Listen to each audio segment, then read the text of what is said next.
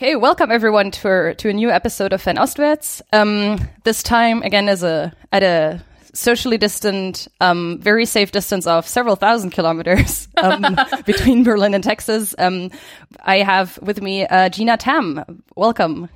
Hi, thank you so much for having me, Catherine. I'm delighted to be here.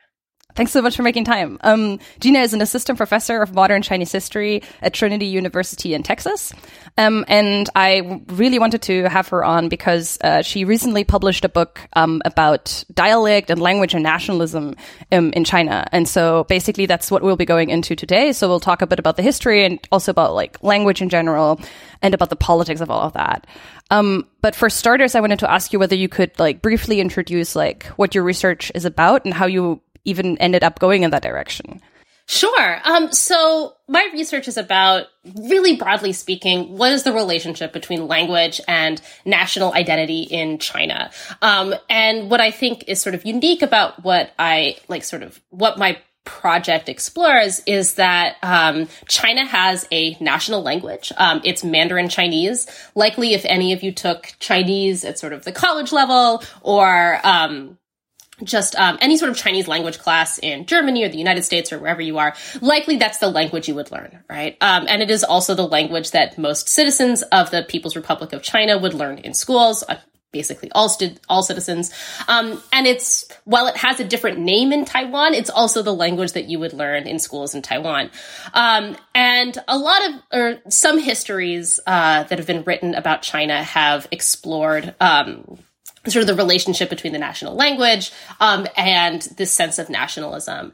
Uh, but in China and in Taiwan um, and in Hong Kong, uh, the majority of Chinese people um, either speak another Chinese language, like Cantonese and Shanghainese are the ones that, or Taiwanese, right, are the ones that are are most well known, um, or perhaps they speak that exclusively, right? Um, that they they don't speak the national language. Um, either they speak some of it or they don't speak it at all, Right. And so I was really fascinated by this sort of how, if we presume that language is an integral part of how we think about who we are, um, as national citizens, how this works when so many people either don't exclusively speak the national language um, or don't speak it at all. Um, and so that was where I came to this topic. Uh, as far as sort of like my interest in this, um, I grew up in the United States, uh, and uh, without even really, I think, realizing it, um, I I came to have this sense of like American national identity and symbols of it are kind of everywhere, right? They're in my education system. Um, they were in my popular culture, right? It's hard to sort of escape that, whether it's like Captain America or whatever. Um, but this this sense of like having pride in, in belonging to uh, a nation state is, is something that was surrounded me. And and when I got to college uh, I decided to focus on Chinese history this was a question I really wanted to understand outside of my own experiences. Uh, and um, one of the things that sort of like was just like imbued in my consciousness as I was growing up is that is that language is a big part of knowing who we are as national citizens. Um, and in fact, surveys show this, right? If you if you survey people in the United States, they'll say that like the number one thing that that says like what makes somebody an American is speaking English, right? and this is contested.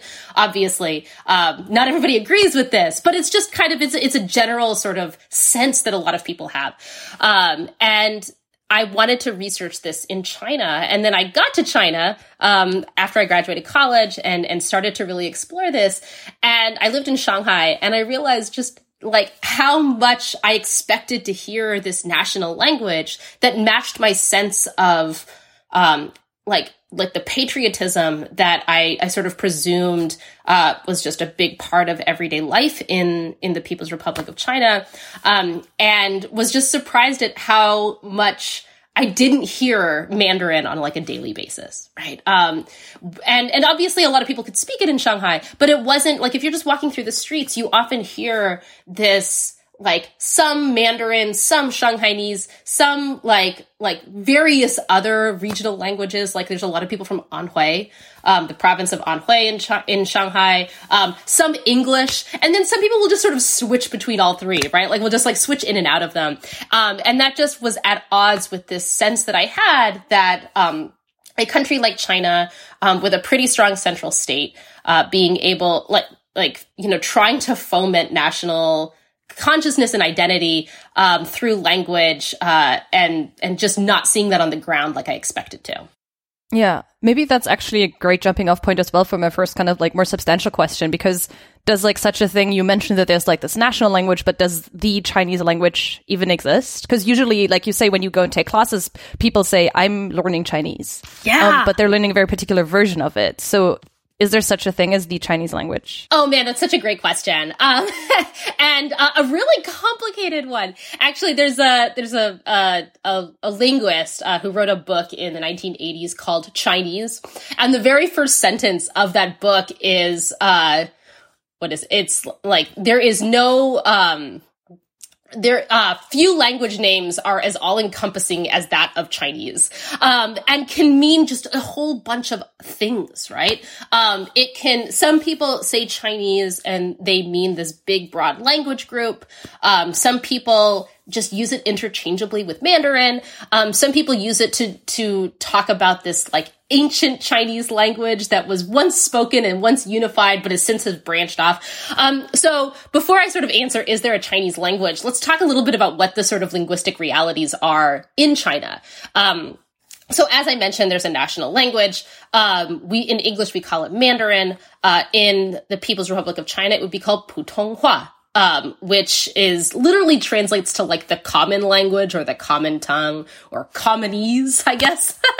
um, and in Taiwan, it would be called Guoyu, which um, again literally translates to national language, right? Um, okay, so that's one sort of language here, and it is defined uh, in in China in the People's Republic. It's defined as uh, Beijing pronunciation as standard pronunciation, Northern dialect as base dialect, uh, and um, modern vernacular literature as standard vocabulary and grammar, uh, which is which is a really complicated definition.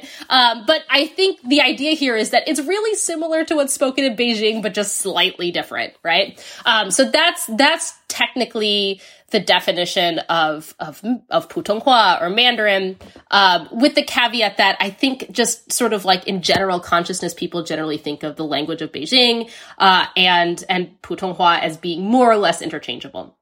Um, so aside from this, right, there are all of these other Chinese languages or dialects, and they're called Fangyan. Um, which if that's a term where if we translate it literally would be like languages of place. So yen is language and feng is place.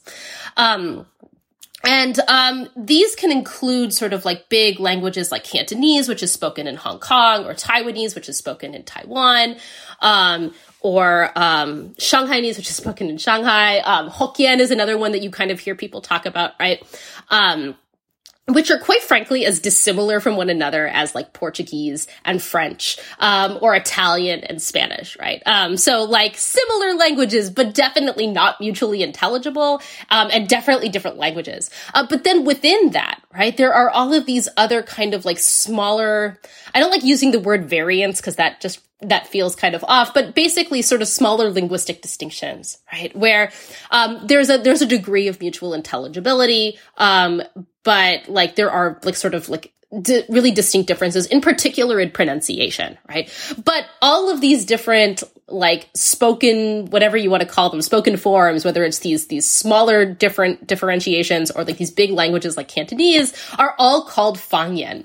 Um, and in English, we would usually just translate Fangyan as dialects, but this immediately sort of becomes a problem, right? Because Cantonese is not a dialect of of of Mandarin, right? It just it, like linguistically that just doesn't make any sense, right?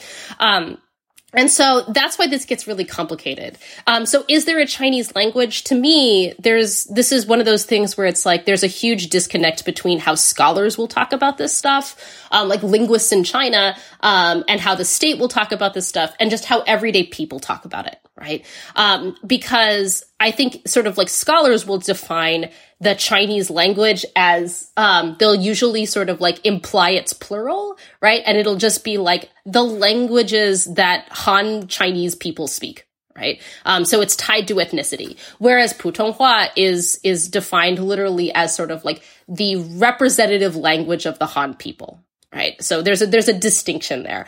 Um, and um, but um, when sort of this when state sort of materials or when linguists or when everyday people go around saying that like Putonghua is a language and everything else is a Fangyan or a dialect, right? That implies it, they don't have to come out and say that Putonghua is a Chinese language. That slippage does the work for them, right? Um, and I think that that's on purpose, right? I think that that is intentionally meant to sort of like in create the presumption that Putonghua has the significance that other Fangyan do not, and that significance is really political.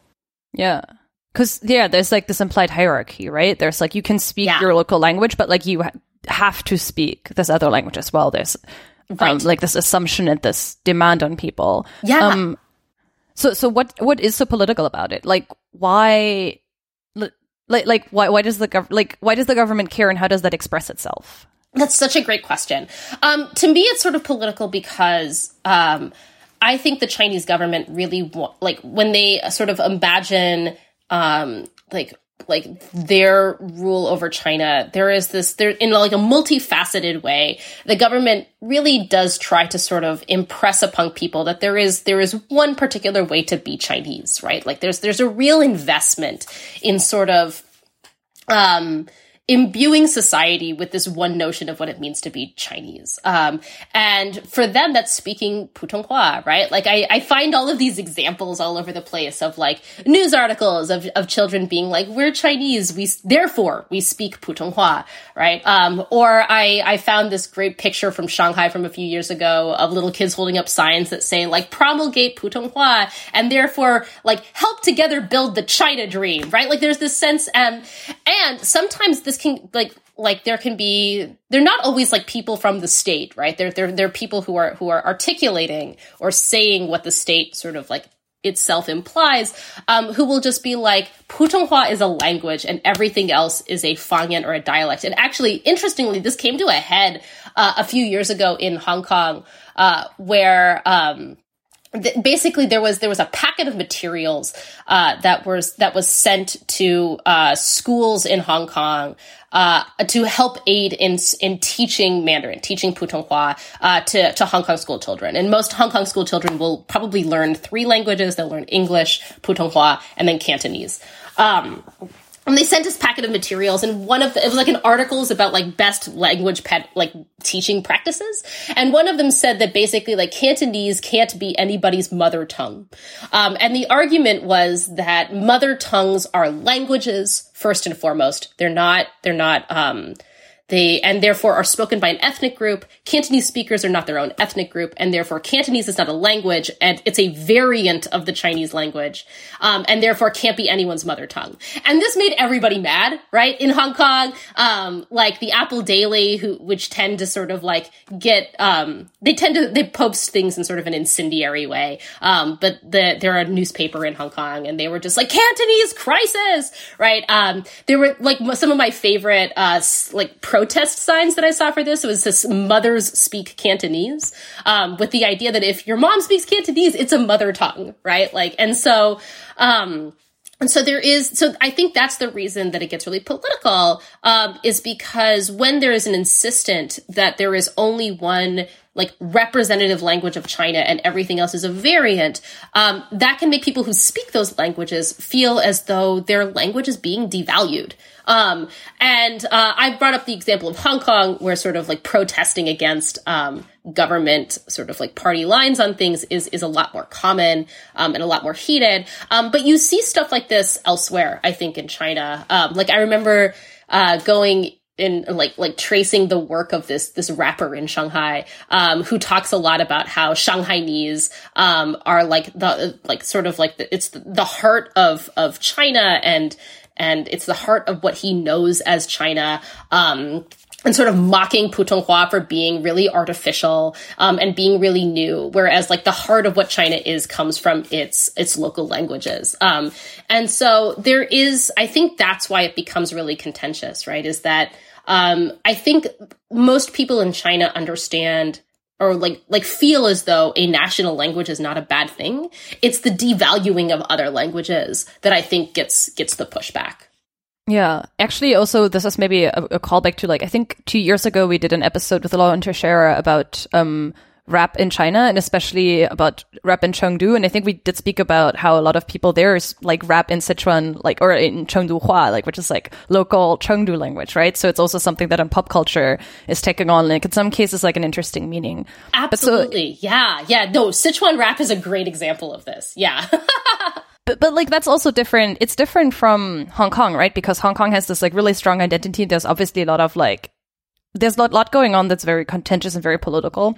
But if someone from Chengdu raps in like Cheng like Chengdu local language, does that is that is that like a political challenge because that person is not necessarily criticizing the state, right? Like Yeah. Um and to me the line here is really fuzzy. Um because because when I think you're seeing it in in um I, I can't remember where I read this or who said this to me. I'm just totally blanking on this. But basically, um, I think somebody on Twitter that basically like like like emphasizing like I am Shanghainese first um, and Chinese second is not nearly as contentious as saying like I am a Hong Konger first and Chinese second. And I think it's because of the current protest movement in Hong Kong, which has been boiling for a while, um, in which in particular Hong Kong young people are really trying to carve out an identity uh, that is separate from that of mainland China, right? Like that is that is that is unique and distinct, and it, and to some extent like opposed to the Chinese government. Um, and so, um,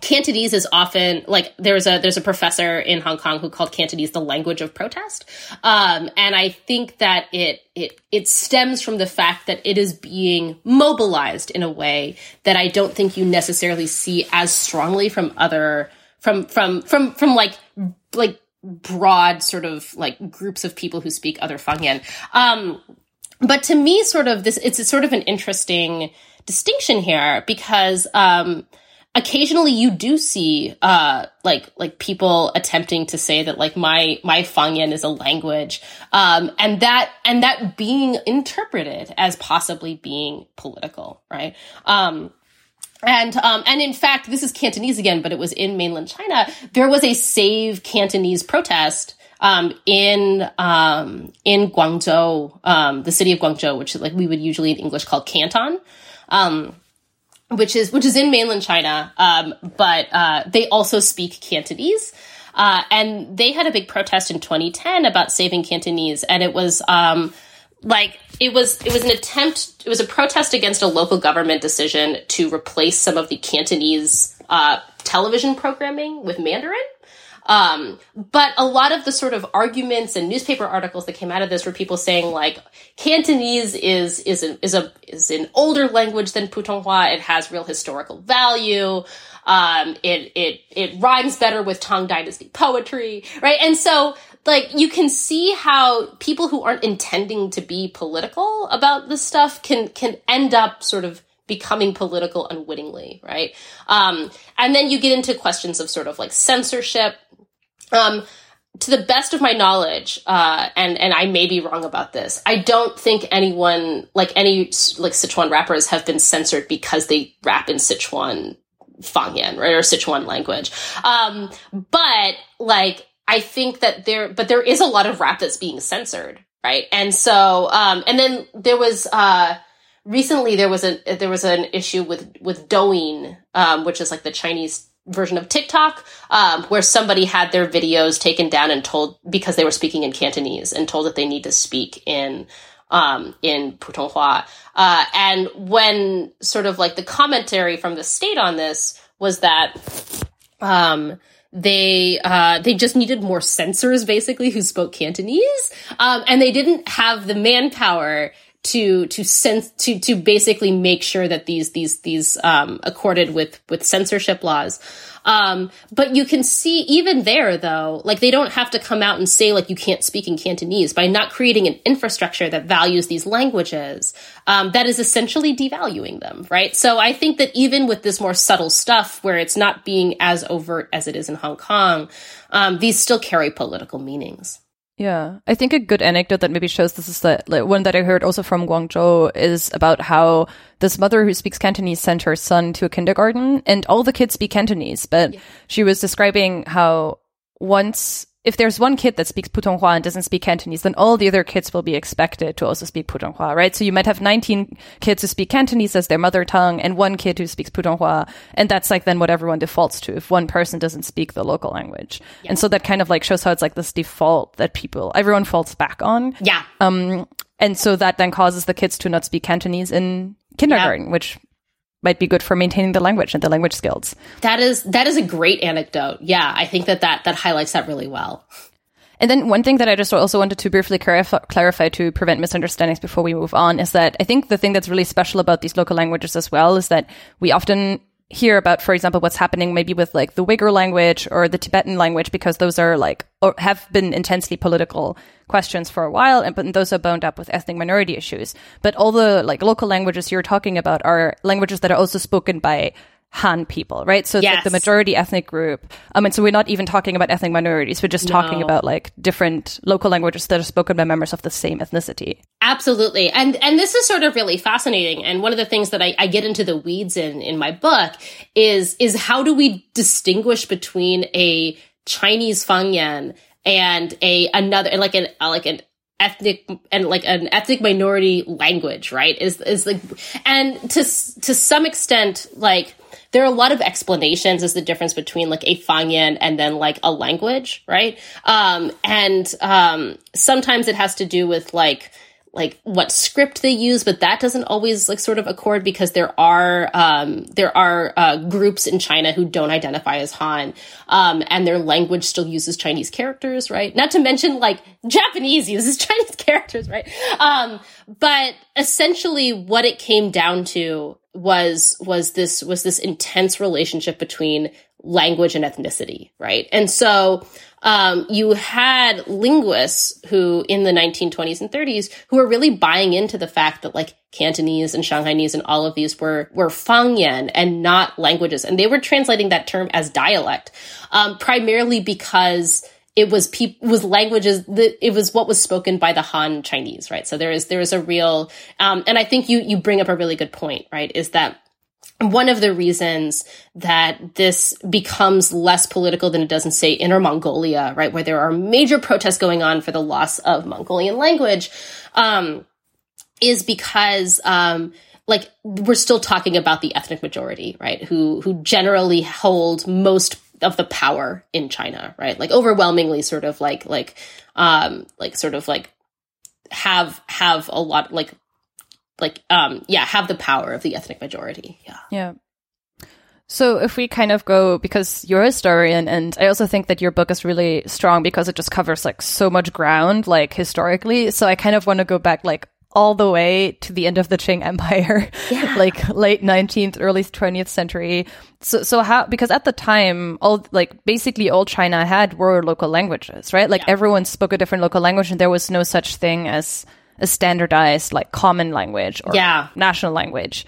Um, so how did we go from that? Like, how did a national language come about in the first place? Like, how did that national language come into being? That's such a great question. Um, so you're absolutely right. Like that everybody sort of like generally spoke what was was mutually intelligible where they were. Um, there was this thing called Guanhua, which would literally translate to like the language of officials. Um, but um, it was and it was something that like missionaries wrote about in the 16th and 17th centuries. Um, in the 18th century, one of the emperors seemed to get really frustrated with the fact that he couldn't understand his officials and tried to get them all to learn one one like like spoken language as far as we know, that a that wasn't a very successful policy, um, and he wasn't emperor for very long. Um, compared to his like his father before him was emperor for like sixty years, and his grandson after him or his son after him was emperor for like sixty years, and he was only there for like you know less than like 20, 30 years, right? Um, so that was the one first attempt. Sometimes you'll hear historians or scholars say like that was the first national language, and to me that's really different from a national language, right? Like, like asking elite officials in a government job um, to learn a particular language is very different from a national language, which is which is like the way that it's it's understood in places like France where there's a national language or Japan where there's a national language. Um, in the United States, we technically don't have one, but I think we often think about it as though we do, right? Um, which is that everybody learns it, right? Like it's part of being a part of the nation is for the citizenry. Um, and to understand where that impulse comes from of like, oh my goodness, like it's not just that like we need an official, like a language for officials. We need a language that everyone's speaking, I think comes from this this moment at the end of the 19th century uh, where the Qing Empire, uh, as I think you you said really well, Catherine, is in this state of crisis, um, and I think we have to understand just how I think um, alarmed uh, elites at the end of the Qing dynasty were. They'd lost a bunch of wars. The big kicker for them was in 1895, they lose a war to Japan. Um, and like before that, right, like, like the Qing had lost wars to Britain and France. Um, these European powers, which were obviously like considered a problem, right? A problem to be solved. But Japan had been their neighbor for, you know, however long, right? And the idea that like, man, we can't even beat them in a war. Like this is a major problem. Um, and there was a sense in which, um, the Qing Empire, which was increasingly being understood as this nation called China, right, was not equipped to like survive the modern world right? That they were slowly being eaten up by these imperial powers. Like they were cognizant of how imperialism worked, right? Um, they themselves had invaded, you know, invaded a lot of Western territories in Taiwan, um, but they were cognizant of how, you know, sort of like Britain and France were just um, were colonizing territories around the world. That Japan was eyeing to colonize territories around um, around East Asia, um, and that in order for China to survive, it needed to be modern.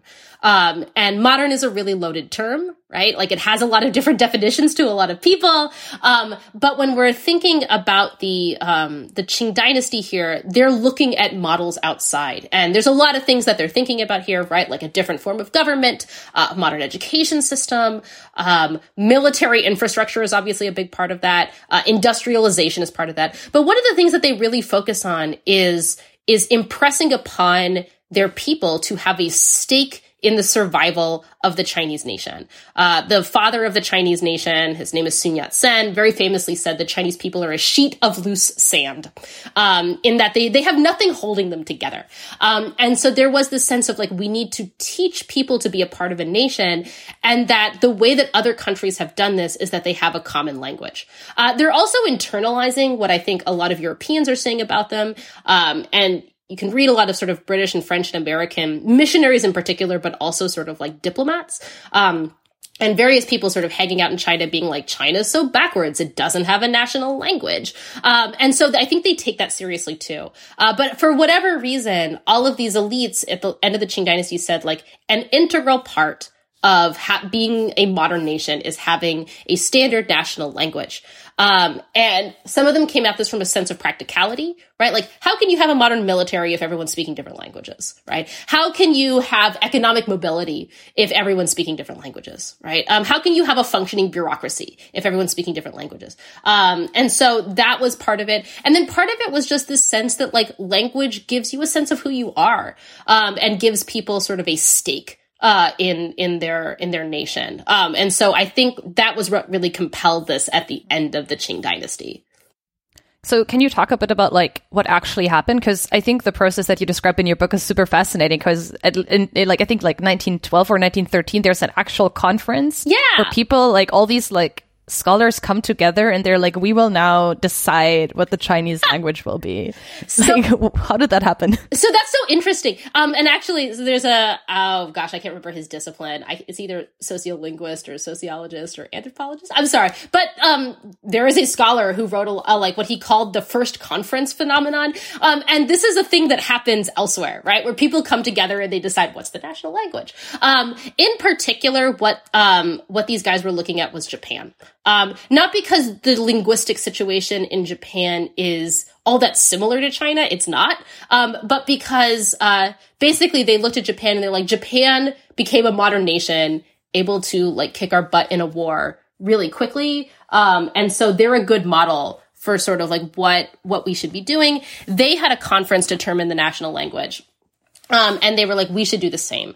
Uh, but what's really fascinating to me about sort of what happens here uh, is that, well, let me start here. That this conference, if you go to China and you talk to people about the national language, uh, a lot, the, like the the the event of this conference is is like common knowledge myth. Like it's something that gets talked about a lot. So, you know, when, when I go to China and I tell people about my research project, there are like things people like to tell me about my research. And this is one of them is this conference. And the general sense of this conference is that people came together and voted on which Chinese Fangyan or which Chinese language, um, should be the national language. And, uh, that like in particular in the south in canton like in in cantonese speaking areas people will say we lost by two votes right? Like that's that's we or three votes or just a couple of votes. And if it had not been for just those couple of votes cantonese would have been the national language. And so that's sort of how this story has has filtered down. Um that's not exactly what happened. Um, and so it's, it's one of those things that has been sort of twisted in popular myth making. Um, but what I find the most interesting about this conference is that there were people at this conference who basically were looking at France and they were looking at Japan and they said what these countries did at their like national language conferences is they just picked the, the, the capital to be the national language standard, right? Um, and that, um, like Japan picked Tokyo, France picked Paris. Uh, we should just pick our capital to serve as the standard national language. Um, but there were a lot of people at this conference who deeply disagreed with that for a number of reasons. Um, and some, and like, but basically their disagreement wasn't, we want our language to be the national language. It was like, Beijing doesn't represent what the Han ethnicity is right? Um, and some of this came from people who were arguing that Beijing was essentially not Chinese enough. Um, that, that, that, that Beijing is, is in the north. Um, it was the capital of the Qing dynasty and the Qing dynasty was, was not ruled by Han Chinese people, right? They were ruled by Manchus. Um, and so it was the capital of this non-Han Chinese dynasty. Uh, it had, like, its language had been imbued and, and, um, like, adulterated or however we want to put it by non-Han groups to the north, whereas the real Chinese, the heart of China is in various other regions in China, right? Um, and while there was there was some effort to sort of like imagine like like like Nanjing as a, as a possible sort of like um like model for the national language, but a lot of these guys were saying like we actually need to cr- like recreate or create a language that captures what all of our linguistic diversity has in common. Um, and some of the like scholars who were either at this conference or like influencing the people in this conference um, were basically saying that like once upon a time, like the Han Chinese people came from this one area in central China, um, and they spoke a unified language. And then, like, all of the Fangyan sort of branched off from that, like, evolved from that. And so we should try and get back to, like, an approximation of that, right? Um, which is so fascinating. Um, and I think really unique, uh, because I don't think you often get, um, like, I think it's pretty unique in history of this idea that you can create or recreate or like, like, like fashion a language to represent what you want the nation to represent right? Um, and the, the, the, one of the ones that often gets compared to here is Esperanto, um, which is not a national language, right? It's meant to be sort of a world language, but it gets at a similar kind of thing, right? Of like, like bringing together think commonalities of, of similar languages to create something. Um, I'd also like to point out that some people, again, not necessarily part of this conference, but like in the sort of national conversation, were arguing for this not because they wanted the historic part of the nation, but because they wanted to create a scientifically efficient language. So these are these like wonky guys. A lot of them are like hanging out in the United States. They were going to college in the United States. Um, and they were like, you can create a scientifically efficient language that makes it as easy as possible for all the different speakers of all the different Fangyan to learn as quickly as possible. And they had all of these proposals. Um, so in 1913, they, they come to this agreement to promulgate this national language that was like 80 to 90% similar to the language of Beijing, but included like essentially like sounds that exist in other Fangyan. Um, in particular, sort of there's this stop ending on some characters. It like it, if it was written out, it would look like a K.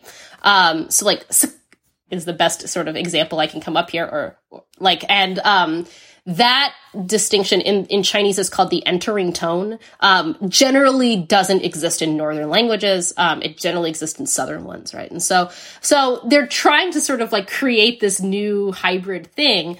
Um, and they try that for a, like a little over a decade. Um, and then they start getting a lot of pushback, uh, for a number of reasons. One is that um, in 1919, Beijing suddenly goes from being like the capital of the fallen dynasty to being understood as the heart of this major cultural revolution because Beijing University is there. So Beijing doesn't look quite as bad anymore. Um, and so that, that's one of the reasons. The other is that um, even like a lot of these guys who were like had this dream of this of this newly created language um, that uh, it's just impossible to teach it to people if no one speaks it, right? Um, and um, one one guy, his name is Zhao Yuanren, um, and if you're interested, he's the most fascinating man, um, and you can read a lot about him in my book. Um, but basically, he had created a, a, phonograph of it, of the national language, um, for teaching purposes, and then later in life, basically said like I was the only speaker of this language that was supposed to be the national language for like 600 million people. And, and that just wasn't, wasn't feasible. Right. Um, and so, uh, it also got mocked a lot for, of like, of like Mandarin, like, or like, it was called like blue green Mandarin. Like it wasn't really anything. It was this weird Frankenstein and it just it wasn't going to work. But to me, what like to sort of like wrap up this really long in the weeds answer. Um, what I find really fascinating about this episode is that I think when people were thinking about how does a language represent a nation, they were thinking about it in terms of like how do we act how do we like create a language that represents who we are rather than how do we pick a dialect, right? Like and so um to me that's that's that's sort of at the core of why I think this weird experiment that didn't end up like working is really interesting. So then, because now when you um, when you're in Taiwan, you learn Guoyu, and when you're in China, you learn Putonghua. So, so how did those how, how, did those languages suddenly come about? Like a couple of years later, like how did we get? Because at that point, after they've tried making people learn this like artificial language they fail. So like how do we get to a point where there is actually like a standard that people are supposed to know? Yeah so what happens is a lot of these guys who were like trying to experiment in creating phonographs um, they all get together in like the mid 1920s and they call themselves like the like uh, it's like basically it's like a a small group of experts associated somehow with the Department of Education. And they were basically tasked with like figuring out how to solve this problem that people were learning all kinds of different stuff um, and there wasn't a standard. And they basically are like it's just got to be it's just got to be the language of beijing. It just has to be right? Um, and actually like one of the one who i traced the most was this was this man zhao yuanren um, because um, he wrote a lot. Um, both like he published a lot but he also wrote lots of letters. Um, he he had a big network of people um, and all of his papers are available like in archives in particular they're in berkeley california because that's where he taught after like 1940 in the 1940s he went to berkeley and taught chinese there um, until he retired and then he passed away. Um, and so um, his personal papers are there and you can see the sort of like way that he's changing his thinking. Um, and um, he writes in his diary about meeting all of these other guys um, and like and and and how how they were thinking about the national language and how they were being really specific about what the phonology should be. Um, but anyway so that's that's how we get and it was done with very little fanfare to the point where it really took me a long time researching this to figure out how this happened. Um, because then in 1927 uh, like the um, the the Nationalist Party, the KMT, um, or the Kuomintang, who who, who um, now exist in Taiwan, um, in 1927, uh, like before that, China was sort of like politically really in disarray. Um, and in 1927, uh, the KMT and Chiang Kai-shek, who was their leader, reunifies China. Um, and all of a sudden they were like just promulgating this national language and like making it part of the Department of Education. Um, and it took me just a while, or the Ministry of Education, um, it, it took me a while to figure out when that happened. And the best I could come up with was this, this meeting of these guys. Um, but even before that, like there was this back and forth in sort of like articles and published magazines where people were like, um, this national language doesn't make any sense. Uh, we need to start teaching Beijing Mandarin. Um, and I think also it's important to recognize that in like in the 1910s and 20s, what kids were learning in school very much depended on the textbooks they had. Um, and the textbooks they had uh, were written were, were created by private publishers, and so like and like private publishers were very much sort of impacted by government decisions. Um, but it's basically what we're like. There's just like a real there's there's not like a central node of power. I think is what's happening in the teens and twenties. Um, but at the very least, they have this meeting. Um, and then other people are also already teaching Beijing Mandarin. Like there are already textbooks um, for teaching the language of Beijing as as the national language. Um, and then that gets cinched once we have like a stronger central government that starts to emphasize what kids should learn in schools. Um, but even then, uh, I think we have to remember that uh, in the 20s and 30s, right? Um, a lot's going on in China, and not a lot of kids are in school, right? Um, so like the, the the the sort of like the rate of people um, going like you know going to, to, to primary school or, or secondary school is awfully low um, and even those who are right like there, there were all of these like sort of programs um, in, in in particular in sort of rural areas to teach people basic literacy, um, and they weren't really in, caring about teaching a national language. Right, that that wasn't really a priority. Um, and so I, I, interviewed this linguist in in Fujian, uh, and he learned the national language when he was a kid in the 1930s. He's like, but it was pretty rare, right? Um, it was because of the school that I went to, um, and because I was really privileged. Uh, so even though this exists as a national language, like the like I I don't have any kind of evidence to show that it was in any way widespread. Right. Yeah. So it's kind of like maybe more like a first attempt. Yeah. Um, that like, and, and I mean, then I guess in some ways we're skipping over a lot of history here, but then a lot happens because yeah. there's like the Second World War, there's a war with Japan, then there's a civil war. And yeah. then the communists basically come into power yeah. in China. And so that's like, there's so much chaos that like, it's not exactly conducive to teaching everyone exactly. this language. yeah, exactly. Like, like who's going to school to learn Mandarin when you're sort of fleeing the Japanese, right? Um, and so like, it's, it's, um, it's yeah i think that th- that's that's really important to keep in mind here is just like how much else is going on at this point. Um, and i think it's also you know important to keep in mind that that overwhelmingly china at this point is is rural right? And that there's really not like like in order to in for people how do i put this? Um to go to school and learn the national language, there either has to there has to be a reason for people to do that, right? Um, and if you are a farmer in rural China, there's not much of a reason for you to take your kid who is like important labor on your farm and send them to school um, unless there's a potential for economic mobility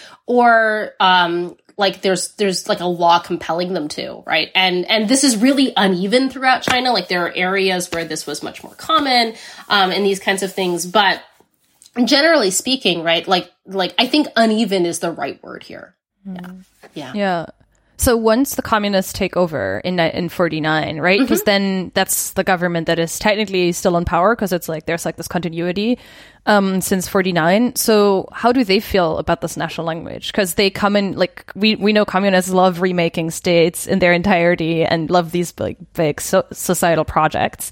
Like, yeah. what do they do about language and how do they feel about it? So this is so interesting. Um, so in like right after 1949, um, the Communist Party, they just do this incredible sort of like, like, like, um, I don't want to say overhaul, right? But bureaucratic reform, right? Where in the sense where they like, they, they, they look at the structures that are already there, um, and they fit them into their ideological vision for the country. And in many ways also make them more efficient, right? Um, or at the very least have a wider reach. Um, and so, um, very quickly, they, they also create sort of like an, an agents, like a, uh, a group that becomes an agency that becomes like they have various different names. And basically they're they're dedicated to to national language reform. Um, and throughout the 1950s they roll out the communist proposal for language reform. And it has a lot of moving pieces right? So one of them is that they want a scaffolded approach to simplifying characters. Um, there's a sense um, that like there was a really strong belief among the communists that char- chinese characters are too difficult to learn um, and that you can simplify them um, and make and then today the People's Republic of China uses simplified characters, right? Um, that just generally speaking have fewer strokes, right? Like they're just they're just easier to write, right? Um, and then um, they wanted a standard romanization system. So one of the things that we haven't even gotten to um, is that I mean, I've just been talking about spoken language reform, but there are also like all kinds of other parts to language reform, like people thinking that characters are inefficient, um, people thinking that you need a way to like write Chinese phonetically, um, and therefore create sort of like a, a system of writing Chinese with Roman letters. Um, and there's like a bunch of those, um, a bunch of different systems. Um, and so uh, the the the Chinese Communist Party wanted to standardize and create one. Um, you'll notice, for instance, that there are still these these like remnants of these different systems still exist. So, like if you go to tai- Taiwan um, and you um, like actually Taipei is a bad example um, because like it should be written T A I B E I, um, but today it's written T A I P A EI, sorry, I'm trying to spell in my head here, um, which is like half another romanization system and half not. It's somewhere in between because I think if it was Wade Giles, there would be an apostrophe after the T, right? So there's a bunch of different systems. Um, but the Communist Party creates one. It's called Pinyin, right? Um, that's what people will learn still today. Like if you take a Chinese class today, that's what you'll still learn. Yes, yes. Um, outside of Taiwan, you may learn Bopomofo, I think. Um, but, um, which is another, system for phonetically writing characters that doesn't use Roman letters. There's just a lot going on here, right? Um, but yes, generally speaking, my guess is that if you learned Chinese, you would learn Pinyin, right? Like that's the that's the standard abroad um, is to learn Pinyin. Um, with the X's and the and the Q's, right? That that is the system that has the X's and the Q's. um, and so uh, so they roll that out, and then they say like, here's our standard oral language, um, and it, it's the definition that I gave earlier, right? Beijing pronunciation is standard pronunciation. Northern dialect is base dialect. Um, and um, modern vernacular literature and gr- um, for standard vocabulary and grammar, right? Um, the thing is, this really just like isn't this is different much more in sort of like the way it's being marketed than the actual linguistic reality that it's describing from from the the national language that the KMT had had, right? Which is why, generally speaking, um, Tai like if you go to Taiwan um, and you speak uh, like Mandarin, Guoyu, Putonghua, whatever you want to call it, um, like people can talk to each other, right? They're really similar languages. Um, slight differences in vocabulary, um, slight differences in sort of like um, pronunciation. Um, but uh, generally speaking, these are these are really similar languages, right? Um, uh, to the point of being basically the same language. And so, um, to me, sort of what the communists do, right, is they is they create like they create an agency to actually standardize this and enforce that in schools, which is a really sort of different thing. Um, but the actual language they're promoting as the national language is really just not all that different. Um, and um, so yeah, so that's that's sort of what the communists do. Yeah. yeah. Do they? So what happens? Because I mean, you you like one of the reasons you got into this are the Fangyan, like the local languages. So what happens to those under the communists? Because those are still around today. Like so yeah. many people still speak their local language. Yes. Um, like the communists use all this power and all this bureaucracy that they build to push um to push this language that they want everyone to speak, but somehow these like I guess we can't call them dialects. The Fangyan still survive. Like, what, yeah. what's going on there? So, um, so essentially, what you have is, to me, um, the party line on where Fangyan fit into this vision of the nation shifts. Um, so the first decade, I'd say, of of like the PRC, so from 1949 till about 1958, um, there's a real push from, in particular, sort of like the um, the the part of the bureaucracy focused on education, um, and also the military, um, where they're like, okay, we we all need to learn the national language, but um, there are certain groups we need to focus on before we focus on others. In particular, children. uh, the military, and people involved in media. Like those are the those are the people that we really want to focus on, um, and teachers, right? Because again, we're we're focused on children. Um, but um, besides that, right, like older people, it's harder for them to learn, and and like they're like we need to sort of create a hierarchy of priorities here, um, and that beyond that, right, that they really emphasize that uh, it's okay to learn Putonghua because it's not meant to come at Fangyan's expense. Like, like they, there were these little Q and A that they gave to teachers, and it's like, are you trying to exterminate Fangyan? And they're like, no, we're not trying to exterminate Fangyan. Um, and while all of this is going on, I think. Um, one of the things that happens with professionals is that you get tunnel vision and you think that what you're doing and your job is like the most important thing. But there are other branches of the government that are working on other things, um, and just like sort of other professionals that are working on other things. And and one of the examples I found that really showed a very different sort of approach to all of this were people involved in theater. Um, and the idea here was that um, one of the ways that you sort of teach um, basic sort of communist ideas as well as like don't smoke opium and like don't you know like divorce is okay now. And like basically teaching sort of like these, these basic like ideological um, directions of the country could be done through theater like local plays. Um, and there's this debate that happens um, but with like intellectuals being like, what's the best way to reach the masses? But like on the ground, if you want to teach people in Anhui about like don't smoke opium, uh, you have to do it in their local language, right? Like they're not going to learn like Putonghua in order to understand your like revolutionary play, right? And so, um, and so that's one of the places I think where you sort of see this. Um, uh, another example, this is a little bit later, but I think it's really telling, um, is that even at the height of sort of like emphasizing Putonghua as the language of the nation, um, in the 1960s, uh, you like like there's in there's a cultural revolution, and one of the the parts of the cultural revolution was sending young people um, to the countryside to basically work alongside peasants. Um, and I talked to somebody who did that, and on the one hand, the central government is like Putonghua is the language of the revolution. Um, but then when he, um, this man that I talked to got to his local village, they're like, you, you gotta speak the local language or else you can't learn from the peasants, right?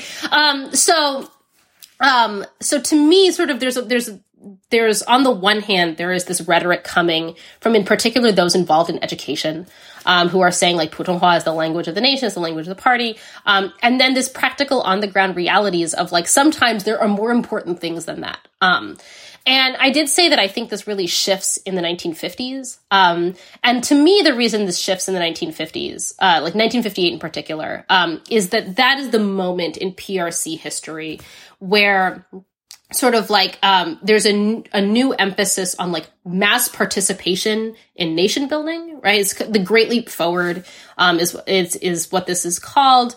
Um, and the great leap forward emphasizes like everyone pitch in um, and we can like double our steel production and everyone pitch in and we can quadruple our grain production and everyone pitch in and we can kill all the sparrows and they'll stop eating our crops, right? And so like there's all of this stuff that goes into this policy, but the idea is everyone pitches in and helps, um, and that that's how you make a revolution. Uh, and in those involved in language reform, it was like everyone push like everyone pitch in and like have a great leap forward towards Putonghua promulgation.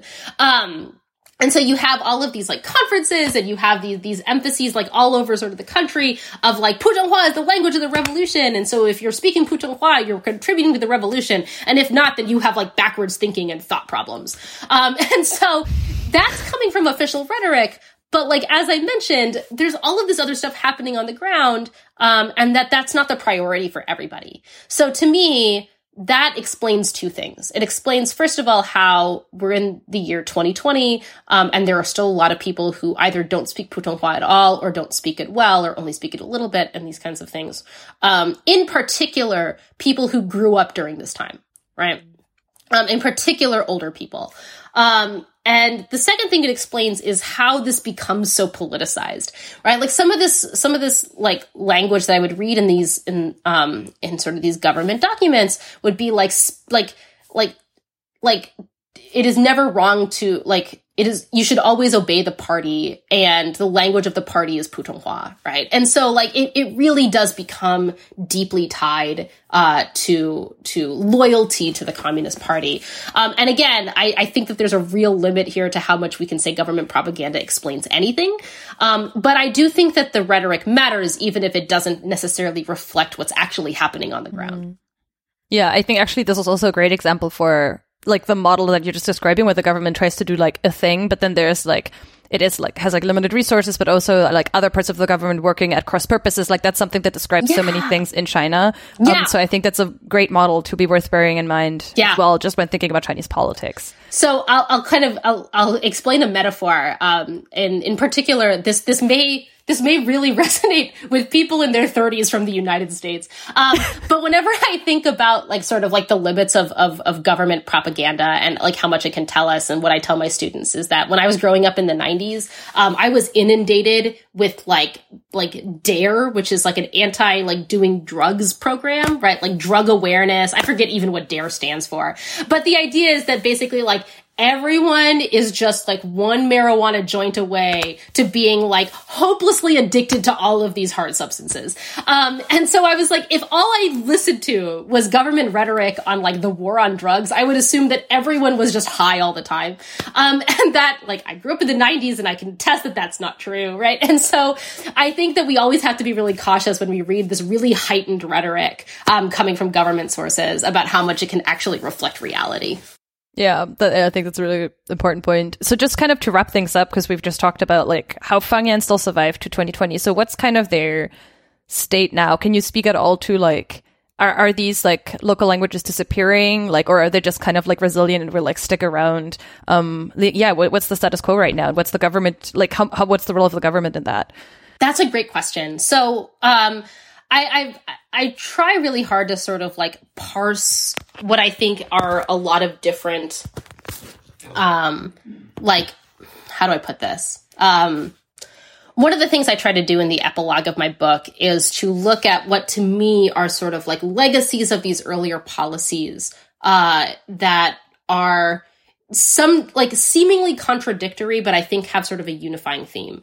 Um, so right now in sort of like the in according to sort of the party line, you know, Putonghua is the is the common language of the Han people, and um, in particular, media and schools really emphasize that, right? Like you have to you have to learn it in schools.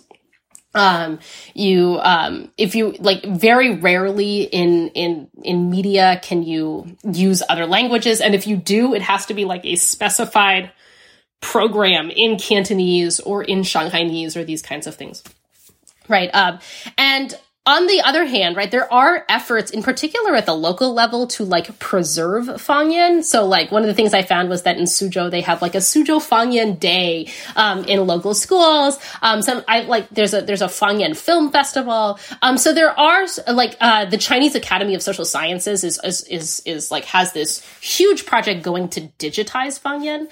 But to me, um, like what how we balance this idea of like Putonghua is everywhere and really emphasized and emphasized as like a big part of national belonging plus these efforts to preserve it is that I think the government just really wants to enforce that Fangyan are not that we're not trying to get rid of them but they have a very different status, right? They're important historical legacies. They're important historical, like pieces of his pieces of history and culture. Um, um, but they are not the language of China right? They're not they're not the language that represents who we are as a nation.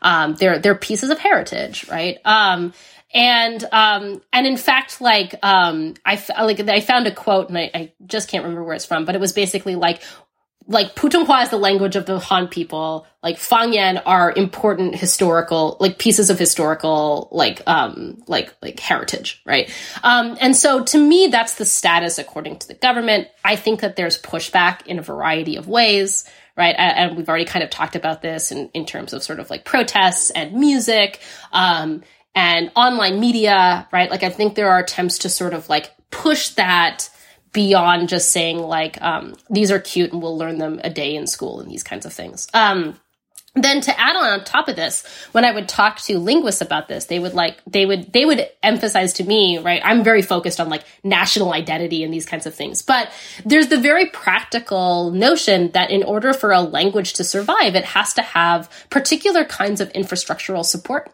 um, including like a body of speakers right um, and also like ways to learn it and ways to to to make it integral to everyday life. Um, so I think we'll see some Fangyan like Cantonese um, have a much sort of like like like greater rate of survival than than others, right? Um, and why is that? Well, Cantonese has music and movies, and you can learn it, right? Like I learned some Cantonese, right? um, you know, I'm still trying to learn it, but you know, I took a couple of years of classes of it in the United States, right? And so it's possible to learn Cantonese. It's possible to learn Shanghainese. Um, but it's, it's not really possible. Like, I don't know where I would go to learn like the language of Anhui, right? Um, um, and so um, there's also the thing that when people move to cities, right, languages kind of converge, and so you may have had this like flowering of diversity that tends to sort of get shoehorned into a few sort of representative um, languages of particular Fangyan regions, right? And so um, that is something I think that also hits a lot of people close to home that there's a fear that with urbanization and media that the number of Fangyan that even exist is going to dwindle down to a few. Um, and so, um, so yeah, so I think that's kind of where we're at today. Uh, I do want to emphasize that, um, like, even with these efforts to to save the Fangyan or to preserve Fangyan as local heritage and stuff like that, um, I do think that there is this ideological vision that drove, say, linguists in the 50s and 60s and still kind of exists today, which is this idea of like historical progress. Like history moves forward no matter what we do. Um, and that part of that means that na- like basically languages converge um, to fit nations, right? And that that is that is a that I think is an important part of of how ideologically I think the government is thinking about this, right? Um, or at least some people in the government. So, wow, that was so fascinating. Um, well, thank you. Thank you so much for making time. I really appreciate it. Um, this and yeah, I would also anyone who's interested in reading more about this, I would strongly recommend your book. It's called Dialect and Nationalism in China from 1860 to 19, 1960. Um, it's it's an academic publication, so I think, if, for example, if people are registered at a university, they could check whether the university has access. Um, that's probably one of the easiest ways um, of of reading it. Um, is is there anything you want to add in addition to that? Like, is there anything I forgot to ask about? Um, anything I don't know you want to recommend to people if they want to look into this further? Oh no, that's thank you so much for for plugging my book. I will say I think now uh, the first chapter is available on uh, Cambridge's website uh, for free. I think it's still there. Um, and then also we'll link to uh, that. yes, there you go. Because I I'm aware, I like I'm I'm excited about my book, but I'm also aware that it's expensive. Um, so yes, if you can get it through your local library, if not, request your local library to buy it. Um, is another way to sort of do that. They, will usually do those kinds of things. Um, I've also written on bits and pieces of this um, on on various sort of um, in in various publications that are online. Um, the Age of Revolutions blog, I wrote something there, and then soon the Contemporary China Center blog, I believe, will have something up as well. So, um, so that's another way because again, I'm I'm cognizant of people not wanting to spend as much as this book costs. Although if you do, I'm I'm very very honored and flattered. I would also recommend um, that people follow you on Twitter, to be honest, because I think you're like an excellent Twitter follow for like all things China and language. And so, yes, if you want more Gina in your timeline, then um, I, I, definitely would strongly recommend that. Thank you so much. yeah, thanks again for making time uh, in these strange times. And yeah, thanks so much for being on. This was super interesting. Thank you so much, Catherine. It was really delightful to talk to you.